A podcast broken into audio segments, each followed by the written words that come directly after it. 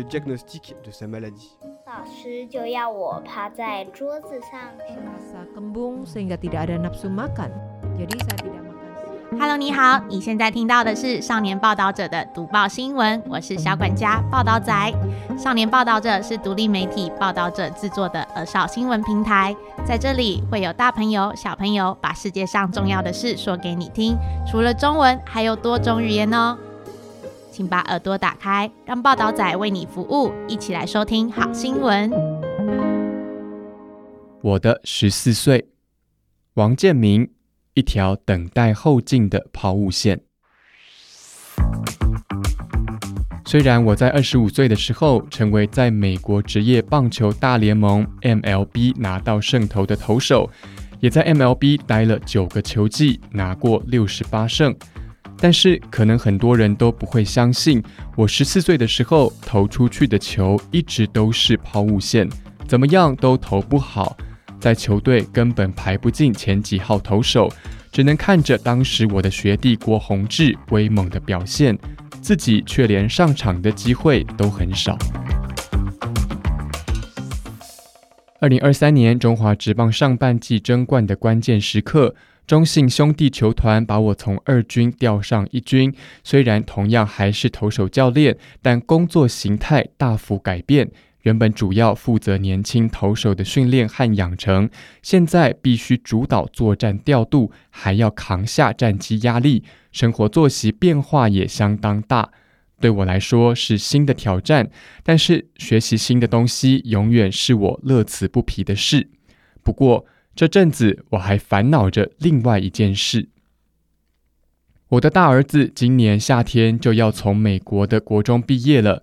我和太太原本打算让他回台湾念美国学校，上大学时再看看是不是去美国念书。最近他却跟妈妈说想留在美国读高中，然后继续打棒球。我和太太对于小孩喜欢什么，都会尽量让他们去做，当然我们会协助他怎么做出选择。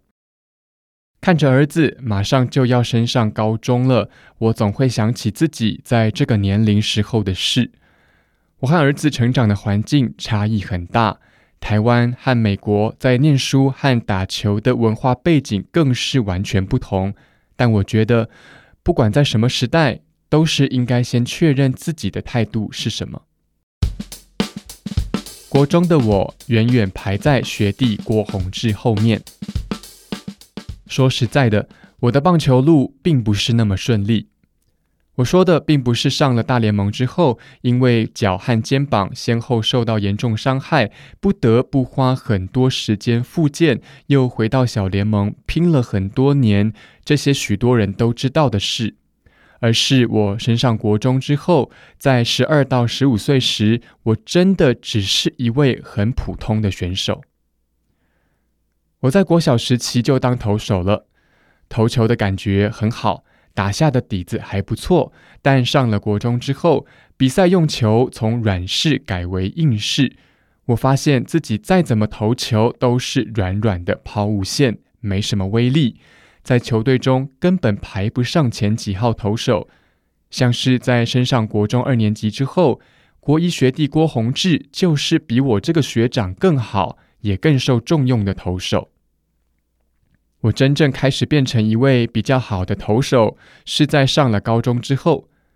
上了高中后，投球投很多，手的力量和协调性慢慢变得比较好。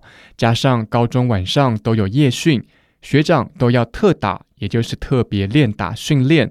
我们这些学弟就要丢球给他们打，一丢就是两大笼。学长有时候会说：“丢快点，丢快点。”就全力在催，反而是在那时候，我投球的威力开始慢慢变好。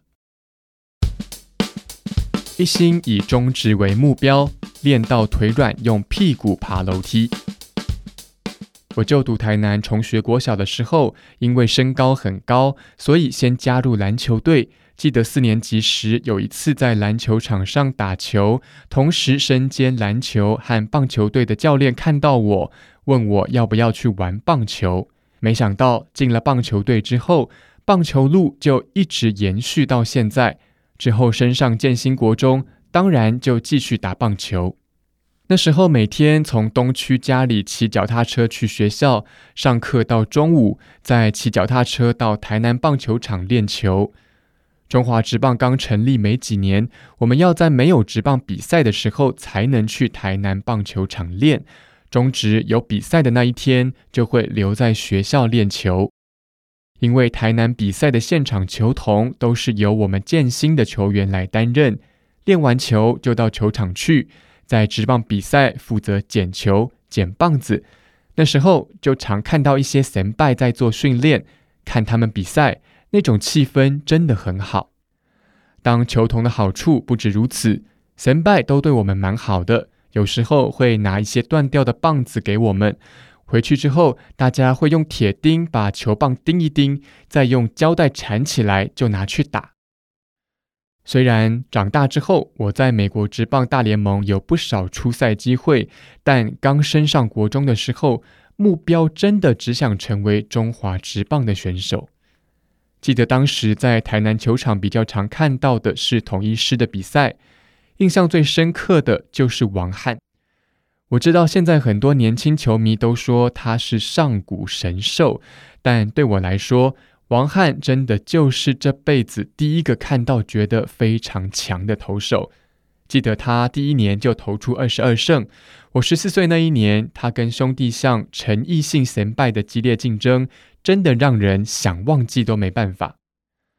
就算当时我年纪还小，还是感觉得到王翰投球看起来很舒服。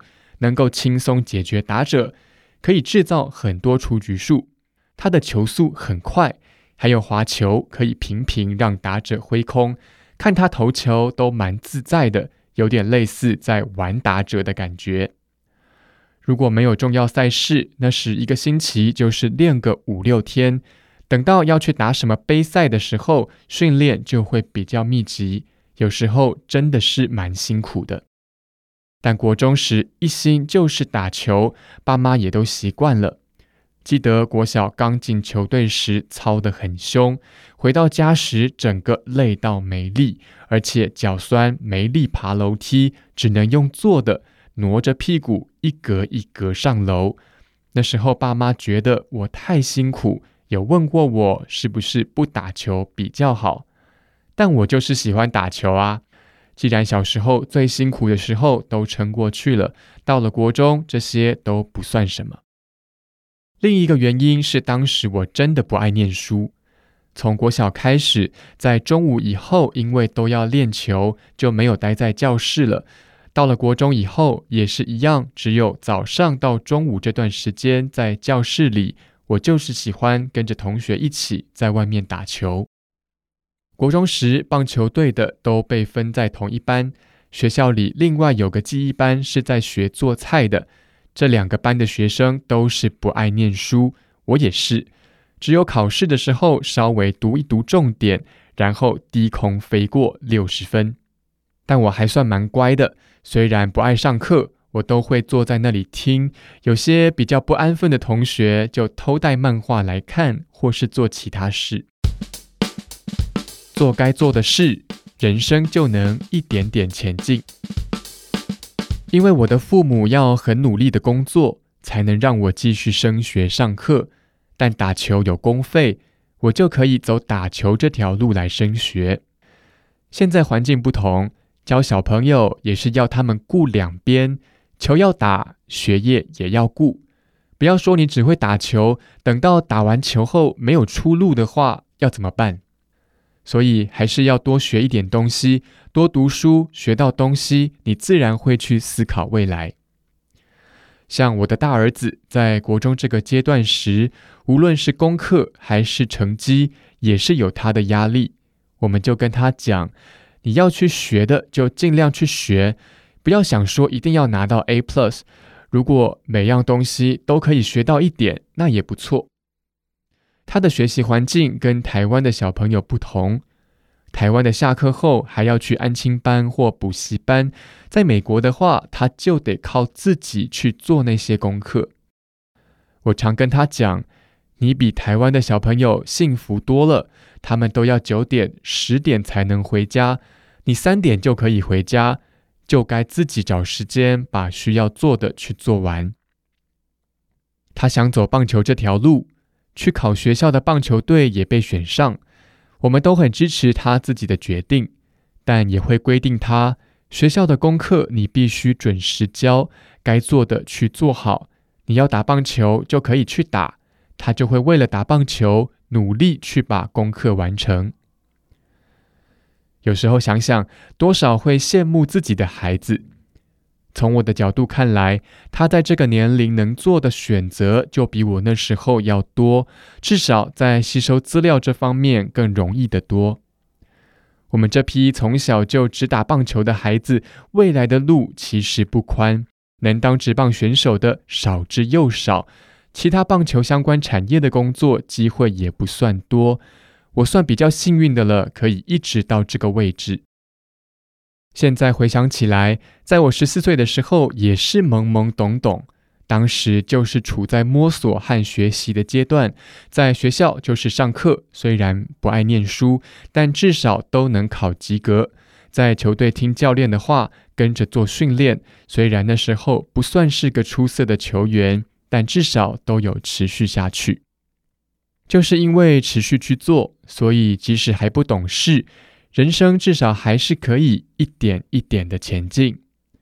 后来遇到许许多多的困难，但做该做的事，还是可以让我在低潮或心情低落的时候，保持着比较正面的心态。所以即使受伤，必须花很多时间来做复健，还是会想办法去做好。像是二零一六年，我复出在堪萨斯皇家队后援出赛三十八场，拿下六胜，大家觉得这件事很风光。但事实上，复健真的蛮久的，又反反复复的。那一年在接近皇家队开季时，手都还有点酸痛。虽然在相隔七年之后才又进到大联盟开季二十五人名单，真的很开心。但是当时我与另外一位投手迪伦基同样被定位在长中继与第六号先发投手，可以说是投手群中最后段的位置。如果表现不好，随时会被下放。但是不管怎样，就还是持续去做，把棒球学校中学到的、春训中调整出来的心得，在这个过程中去做好。人就是要走过一些路，才知道自己可以走到哪里。现在回想起来，在我的职业投手生涯中，无论遇到什么样的状况，都是以这样的心态去面对。即使二零零五年上大联盟，到二零零八年跑垒大腿受伤前，在洋基队这段状况最好的时间也是一样。虽然会面对相当大的压力，成名的压力。媒体的紧迫盯人报道这些，我还是会按照自己的步调持续去做。方法或许因为不同阶段而有所差异，但心态都是一样的。再加上是在国外打球，不像是在台湾会变成走出去大家都认识，在美国会比较放松一点。之前我受邀参加一个电视节目，到味全龙队啦啦队队长琪琪的家里。和他罹患脑性麻痹的球迷弟弟想翔以及全家人聊天，想翔很直接问我：“二零零八年跑垒受伤之后，你就垮掉了。”确实，如果那次没有受伤，我可以顺顺利利待在养鸡队。但是因为受伤了，我学到了不一样的东西，学会怎么去调整自己。现在我也能以这样的方式来教年轻选手。他们就不必再绕远路，但是复健了两年七百多天，每天一直练，重复做一样的事，真的身体痛，心也累，很辛苦。有一天，我和防护员说：“今天可不可以不要练了？”防护员直接说：“那你自己回家去。”不过，我隔天又乖乖再回去做复健，因为不去突破，就不会有进步。尤其受伤的期间，很多声音出来说我不行了，可以走了。我就是不服气，要撑下来，才会有机会回大联盟去。因为设立了目标在那里，才有毅力一直前进。人就是要走过那一段路，才会知道自己可以走到哪里。十四岁可能很多事都是大人去安排的，自主性没那么高。但这个年龄就是要去学习各方面的东西，再看看有什么是自己喜欢的，寻找未来的方向。只要能持续不断地去学习，学到你想要的东西，相信会有成功的机会。我想和十四岁的自己说：“你是不是因为一直没办法把球投好而困扰呢？明明国小时可以投得又直又快，上了国中之后，只是改用硬式的球，可是怎么投球就是会提早失去威力，变成抛物线。其实这都只是成长过程的一部分。你才十四岁嘛，肌肉各方面都还在持续增长，而且。”你比队友更高一些，比较大只，协调性方面要比他们花更多时间才能发挥出来。现在不好，不代表以后就会不好。只要还是喜欢棒球，想当投手，就要持续下去，累积了足够能量，等到投球动作与身体协调性能够配合，总会投出让自己更有信心的球。我的十四岁专栏介绍。十四岁，国中二年级，俗称“中二病”的好发期，希望自己独一无二，却还不够自信和坚定，身体和心理都是小孩以上、成年未满的状态。这是串联纯真和成熟的交界。走过这里，也许前途豁然开朗，也许依然懵懂不清。无论如何，千万不要太担心，人生没有最佳路径。这个专栏是写给现在。曾经以及即将迎接十四岁的你，这个专栏里的每一个大人都和你有过一样的心情。这篇文章是由王建民口述，谢代颖采访整理，读报由汪彦成录制完成。